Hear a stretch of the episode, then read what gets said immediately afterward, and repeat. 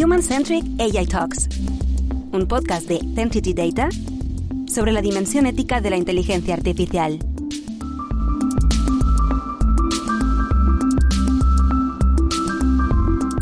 Welcome to uh, a new uh, meeting with uh, one of the most relevant at this moment uh, academy persons on the arena of uh, AI ethics. He is uh, John McFinger. Uh, he is the founder of the Journal of AI Ethics, the first worldwide journal around artificial intelligence and ethics.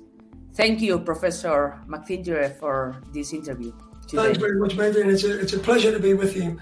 Um, just by way of kind of giving some context uh, for colleagues uh, who are listening, um, uh, I've been working in applied AI now for almost 30 years.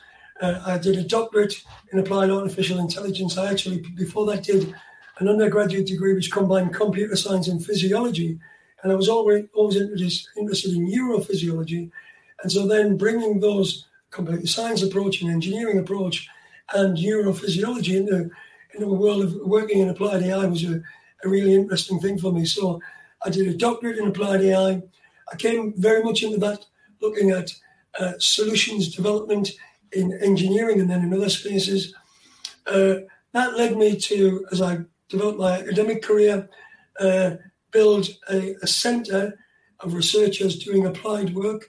That center became recognized by the UK government as mm-hmm. a center of excellence in applied AI, not necessarily in doing very theoretical things about new techniques, but using those techniques to develop real solutions to real problems. And I also became the editor in chief of a journal on applied AI uh, in 1996 called Neural Computing and Applications, which is a journal which was started by a forum trying to bring academics and industry together to look at how AI could be used in solving real problems. So my background is very, very much about applied AI. And I, I me and my, uh, my group did lots of work on uh, building solutions to problems in lots of different domains. So we worked in engineering, but we also worked in uh, financial technology. We worked in health and medicine. Um, we worked in uh, even in kind of you know aerospace and defense. So we we grew a, a big body of expertise on applied AI, and I became something of an advocate uh, for uh, the need for people to kind of recognize all of the good things that AI can do and was doing.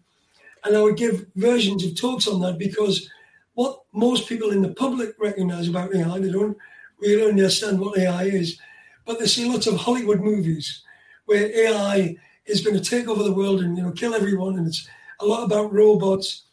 And so I would, you know, if I'm in the pub here in Britain and I have a beer yeah. what do you do AI? How do you mean robots? So I would talk about why we need better, if you like, uh, explanations of the good things about AI.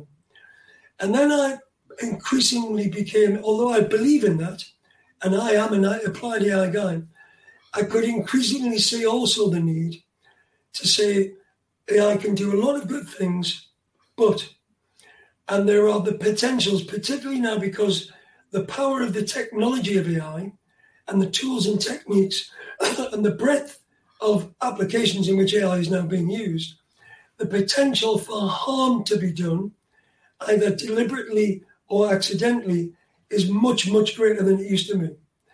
And so I, I could start to see that happening in things I was seeing in the journal in neural computing applications, in work I was doing, in conferences I would speak at. And that led me to, to about five years ago, start a conversation with some of my colleagues um, here in the UK and in the US about how do we how do we get attention on the fact that we need a conversation and we need really to start publishing a body of work that really considers the issues around the potential harms and the potential risks of AI while still promoting the benefits of AI. So you came up with the idea of founding the Journal of AI Ethics and, and involving many professionals and academia uh, institutions as well around the world on, Absolutely. on this so, initiative. Uh, how how did you, uh, let's say, identify uh, people around the world that could contribute to that field of AI ethics? Because I guess the participants, even the uh, editorial board members, which I'm part of, and uh, I'm really thankful uh, thankful about that. Uh, the the type of profiles joining uh, such a let's say uh, network is very different, is very varied. Absolutely.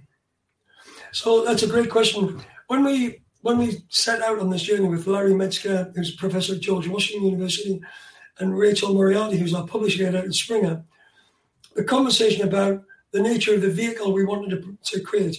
We wanted to create something which would be useful, useful to the community, um, either the, the, research community, the user community, uh, the, those who are trying to develop uh, governance frameworks and legislation, and even the public, to be to be publishing work which would be useful to them and also useful to those who are doing work in this space and want to publish and tell people what they're doing.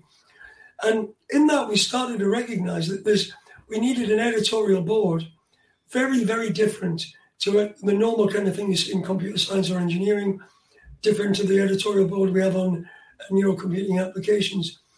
And one of the things we wanted was diversity. We wanted intellectual diversity, those who come with very different vantage points.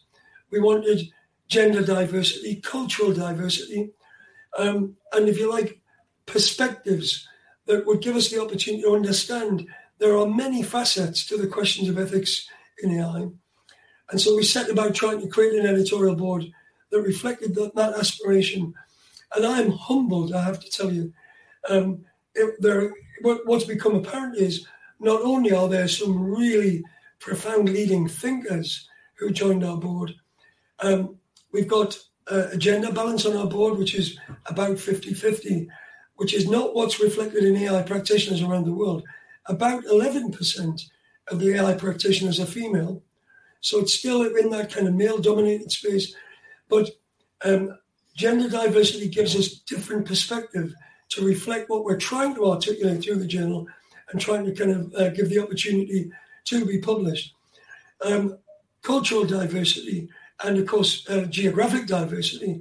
Mm-hmm. We've got board members from China, we've got board members from the global south, uh, we're board members in Africa, and I think one of the cultural issues around uh, the development of AI was the potential for it to be dominated culturally by a Western perspective of ethics, and that's I think an interesting question to be addressed. We approach a lot of people, and I'm so grateful we have a fantastic editorial board as a result.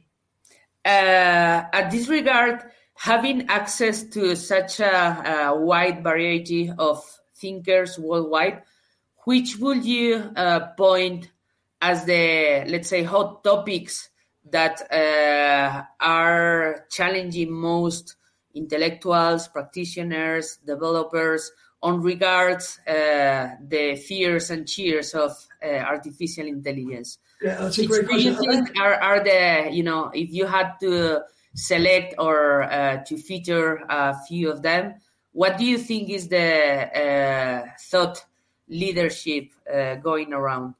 So, so I would say there are a number of different kind of key themes. One, which is kind of an overarching theme, is how do you go about governing, regulating, and even legislating AI? AI is a field which has been developing actually arguably for 50 or 60 years, but really probably in the last 10 or 15 years has boomed. And, and in the last five years, the commercial investment in AI is, is exponential. And so this is a booming field where uh, a lot of AI is not well understood by those outside of the field. It sometimes is oversold. There are a lot of many, AI is a term which is an umbrella over many different tools and techniques. And so, something which is not well understood in the nature of its application and its outcomes, um, th- those who make legislation and, and regulations struggle with that. And so, at the level of uh, individual organizations or, or regions or nations or supranational bodies like the EU, have struggled a little bit to understand how to properly put an appropriate governance and regulation framework around AI. So that's a major topic of debate and is developing very quickly. Uh, um, listeners might uh, be aware that just the other day, 193 nations signed up to a pact around, uh, at least a common understanding of the need uh, for regulations under the UN UNESCO uh, umbrella. Um, the EU has recently uh, issued new legislation and guidelines on AI, so has the UK, so has the US, uh, Singapore, many other places. So this is a rapidly developing field in which the understanding of what it is you're trying to regulate and what it is you're trying to, if you say, prevent the, the harms and the negative impacts of AI while still retaining the opportunity for innovation and the benefits of AI. So that I think is one big overarching topic. Then there is, I think, I would pick out a couple of very specific areas. The whole field of how facial recognition is being used is a very, very hot topic. And it emerges that the techniques and tools being used are very, very powerful. They're in use every day. They're impacting on our lives every day. But what we might not realize is there are some potentially negative consequences. Some of those are about things that we might be obvious privacy, security, um, freedoms, if you want to call it, you know, and aspects of human rights. Also, there are very intrinsic things about the nature of the technology being used, some of which incorporates significant bias. And so, certain um, color, racial, gender biases, which are inherent flaws in the technology, which might disadvantage individuals or parts of society and indeed potentially society at large. So there are a lot of questions, I think, about where facial recognition is going and how it is used. And then I, I think another major topic, and things have been discussed recently about this, is the use of AI filters, particularly in social media platforms. Now, we've seen, have we not, uh, recent revelations about Facebook, whistleblower talking about, you know, what's been happening there. And we know that one of the things that Facebook and other social media platforms do is profile their users using AI techniques. So when you're using uh, Facebook, using Twitter, using other social media, they create a parameterized model of you as an individual, and then they've used that to try and monetize your time online. And there's an argument that they want to addict you to their platform because the longer you're online, the more they've got the opportunity to monetize. And that started with the idea of consumer advertising will target you with adverts more, you're more, more likely to be interested and more likely, therefore, to buy. But it's become something else. It's also targeting information that you're more likely to believe, even if that information is false. And that's leading us to the whole thing about uh, kind of what you might call echo chambers or bubbles within social media platforms, which are very, very corrosive. And we lead, they lead to conspiracy theories, they lead to uh, you know fake news and false information, which can be very damaging. And I would argue that what what we saw on the 6th of January in Washington, D.C., with uh, an angry mob, violent mob, attacking the capital of democracy in the, in the United States, was not only, but was in significant part fueled by these AI filters and their use on social media platforms.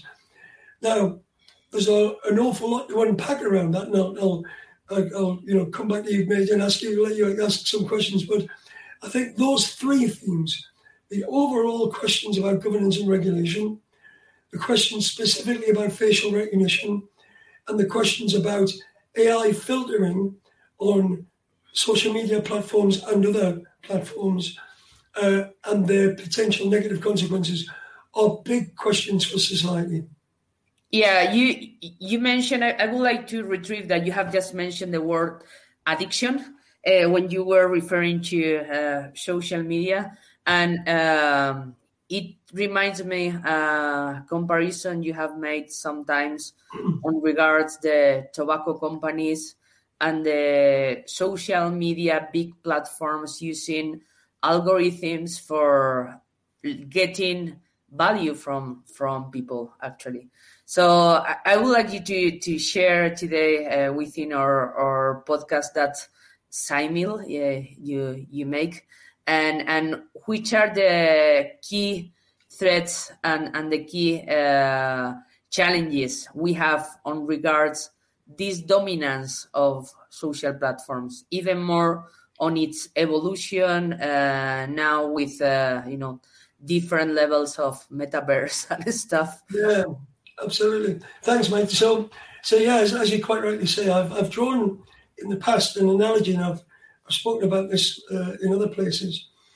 Um, if you look at the model of big tobacco, um, what you've got is an industry that um, set about creating products which they knew were harmful. They're harmful to individuals, they're harmful to groups, and indeed they're arguably harmful to society overall. And there's a, an amazing uh, point in history when the seven chief executives of the seven big tobacco companies all gave evidence under oath at a, a US congressional hearing in, I think, 1994, I think it was maybe 96. And every one of them, all sitting together, took an oath, swore to tell the truth, and then immediately lied. And they lied about two things. They were asked, Are your products addictive? And are your products harmful? And every one of them said no. And you can see, uh, you can find it on YouTube and whatever, you can find the videos of them giving evidence. And they were lying under oath.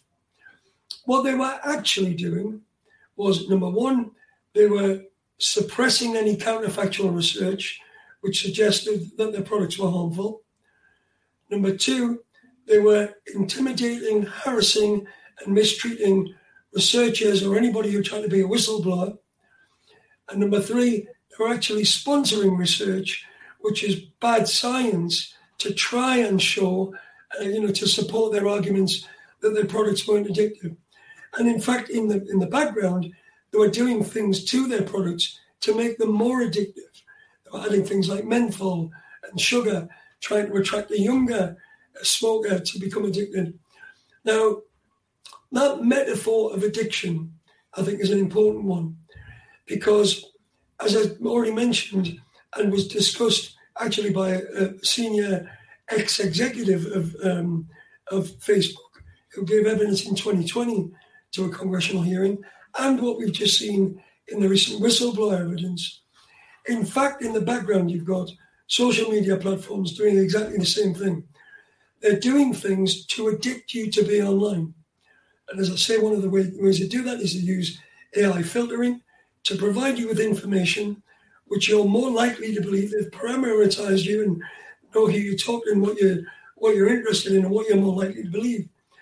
So that leads to people who are in echo chambers talking to only people who, who believe the same things. And if those things are false, then you've got a problem that, that develops. So they're doing things knowing that they are creating this problem. They're also doing things to suppress any counterfactual research. They're doing things to intimidate whistleblowers, and we saw that. Um, not only Facebook, by the way, and I you know, want to be clear, if I analogize the phrase big tech for big tobacco, there are nine companies, six in the US and three in China, that have a massive influence over the development of AI. Google recently was involved and remains involved in a very significant, unpleasant dispute, having fired two female members of their AI research team who were talking about and put their names to research papers that talked about their concerns about the GPT-3 algorithms and how they were being used. So you've got the same pattern. You've got the pattern of creating things which can be harmful, known to be harmful, kind of hiding that fact, denying it's true, suppressing counterfactual research, and intimidating whistleblowers. Now, I would argue that even if you smoke, you know, smoking is a personal choice. But if you smoke, you know that you're doing something which is harmful to yourself and potentially to others.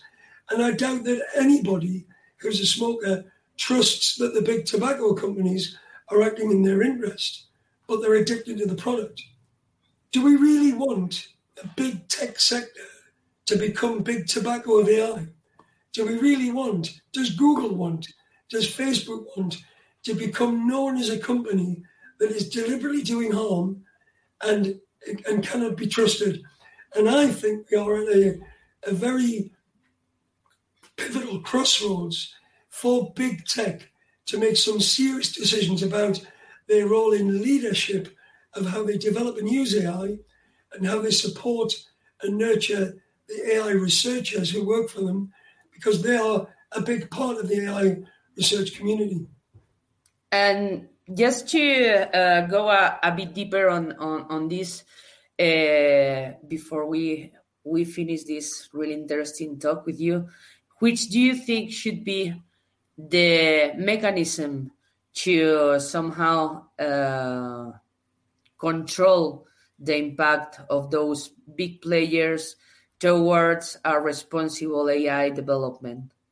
So I think um, I, I'm I'm going to point, if I can, at another field where I think is a very very good model of governance, and that's genetic science. When you think about what happened in genetic science, uh, the tools and techniques and the and the power of the technology grew to the point where there are certain things which can be done, but there are moral and ethical questions about whether or not they should be done. Now, because that's in the field of medical and biological research, that's a mature field which has very well developed um, process of self governance at the level of the individual researcher, at the level of uh, groups and academic institutions, at the level of national regulation and supranational regulation, and indeed global regulation, which takes you from the micro, the individual, to the super macro, global. And although clearly there's always the possibility for people to do things which are unethical and unregulated and, you know, kind of, you know, rogues and outliers, by and large, genetic science grappled with very difficult moral and ethical questions on this very specific question of the fact that you can do it doesn't mean to say that you should, or at least if you're going to do something, it should be done in a well regulated framework. I think AI as a field needs to can learn from that model and the idea of individual researchers and developers saying, look, have I thought this through? What the work that I'm doing, is that going to be harmful? Have I have I thought through how to mitigate the harms? Then the organization, the group that they work with, uh, whether that's a, a, company or a university or a research institute, their uh, ownership, if you like, of those ethics questions. Then the frameworks on a regional, national basis around governance, regulation, and, if necessary, legislation. And that, as we said at the beginning, that's certainly developing at a pace. And a global perspective. And that's why I think the um, the 193 companies, uh, countries rather, um, agreeing to a kind of principle pact under the UN banner is that kind of global perspective.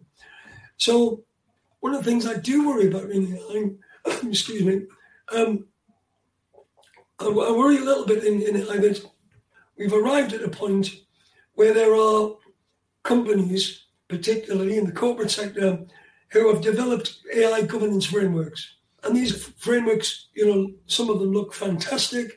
They look very mature and well developed and, and very uh, comprehensive. But I'm going to give you an analogy from another sector to show why that can be dangerous. We all know what happened in the financial crash in 2008. What you had was big investment banks, many of whom, and I'll pick one out, Lehman Brothers, who had, and the Allied Irish Bank possibly is another, with very, very well developed uh, risk management protocols, governance, checks and balances to manage risk that should have prevented what actually happened. But what you had was those governance frameworks were there on paper, but they were not there in reality. They were an illusion, a veneer, a pretense of governance. And what we've now got is companies producing AI governance corporate frameworks to try and show that they are doing AI for good and AI in ethical ways, and that they are, you know, conscious of the need to um, manage the risks of harm. But if those risk frameworks are like the ones in uh, Lehman Brothers and other investment banks, they're there on paper, but they're not there in reality.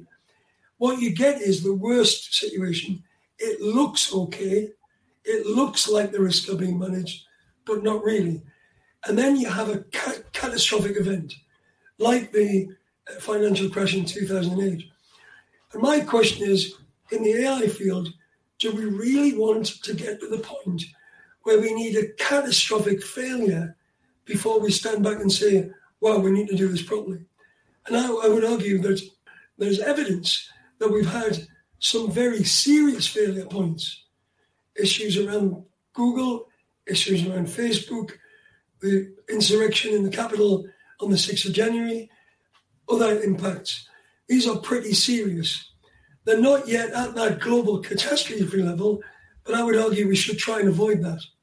So I think that um, there's a really important aspect of where we are in governance is the need for the corporate sector, and particularly these big nine companies, but actually all of the corporations in corporate sector who are developing AI, to be truthful and honest about implementing governance over what they're doing in AI in and re, in reality and not sidelining it in the pursuit of profit.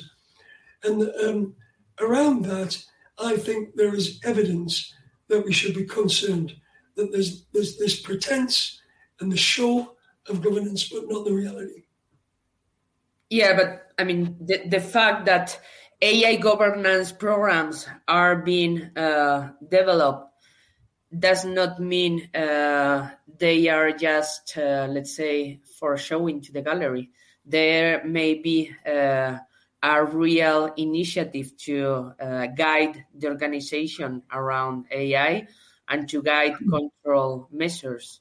Because if not, we will be also uh, thinking on those uh, self fulfillment prophecies that uh, whatever we do, uh, it will go bad. Uh, I'm not very close to that uh, vision. I think that the scenario of challenges you, you define is important to be analyzed but uh, we cannot also consider that all the moves that come from tech giants uh, have, uh, let's say, a not very clear uh, objective because they are being uh, developing also important projects at this regard. I don't want to get corporate. I just want to balance somehow uh, that as big players on the scene, uh, some of the progress that are being developed are also on the track of AI for good and for a good impact on society. Um, and um, the, the, I think there's enough evidence that whether it's by, by whether it's deliberate or it's accidental, there are a lot of companies who are implementing AI, developing and implementing AI, and getting it wrong, and that there's been therefore either intended negative consequences, and obviously that's very serious, but sometimes and more often unintended negative consequences. Yeah, that's very difficult to walk back. And I'll give you a, a real good example of that. The company, a company called Clearview AI, who developed a facial recognition system, they're scraping billions of images from social media, creating databases to train AI on facial recognition, and then the tools that they developed were used by investigative agencies, the police and others, with the possibility that the fact that your image is, you know, me in a pub with my friends or something, ends up in a database, and I might look similar to someone who committed a crime, could possibly make me a person of interest in a, in a, in a police investigation. There's lots of questions about the ethics here. The acquisition of the images in the first yeah. place, but also biases in the AI and how the AI was used. Clearview AI uh, did not think through the ethical questions and the negative impacts. They then deployed their product obviously making money out of that. There was an incredible blowback on that. And I think about half of the agencies who'd taken the product dropped it. It led to a much bigger conversation about the whole issue of facial recognition. As I yeah. mentioned, that's, I think, spawned into a bigger space. And so the company ended up being hurt by its own failure to think through and build the ethics questions into the product design. And that I think is a, a very important lesson. You can't bolt ethics on afterwards. Once the genie is out of the bottle. So one of the I think fundamental lessons is to build ethics in by design to yeah. the tools and products that are being developed. And one of our board members, as you know, uh, another wonderful lady called Olivia Gambelin, is a great advocate for the role of the AI ethicist as part of the development team, not like the risk manager in a bank, who's the kind of person that invest, investment traders were trying to avoid, but somebody who's actually part of the team and is yep. brought in to the development process. And I think that would be a great reform. Yeah, I think that concept of ethics by, by design is uh, paramount to guarantee that across all the infinite fragmentation of causes and effects that an AI project may involve, uh, we can anticipate which are the potential harms that will uh, that may that may happen. So uh, I, I, would like to uh, finish this uh, meeting by asking you for our audience how can they get more information on all those projects, all those initiatives that are being published through the Journal of AI Ethics, and so get additional knowledge on that area. Uh, thanks. So, so um, one of the things, as you know, in our conversations with the editorial board, uh, for the setup of our journal, we're very, very keen to make as much of the content that we publish free to free to access as we possibly can. So we've now published our first full volume with four issues. I think we've published over 50 uh, peer-reviewed and thought leadership articles. So we're starting to build up in our journal a really good body of work, which is dealing with some really profound questions, some of the stuff that we, we touched on today. So anybody wants to go and find us, AI and Ethics Journal, that will get you there. It's published by Springer. You can see the tables of contents. You can see all the material that's available. Please go and have a look. We'd be delighted for you to, to look at the material. And of course, we'd also be delighted for people to contribute work to our journal, which, uh, if it's original research, we'll take through a peer review process so that we know we're publishing really high quality stuff. Yeah, so thank you so much, John, for your time today and all the knowledge and insights that you have shared around AI ethics and the challenges that are coming. Thank you. Mate, thanks very much for the invitation and an absolute pleasure. Thank you.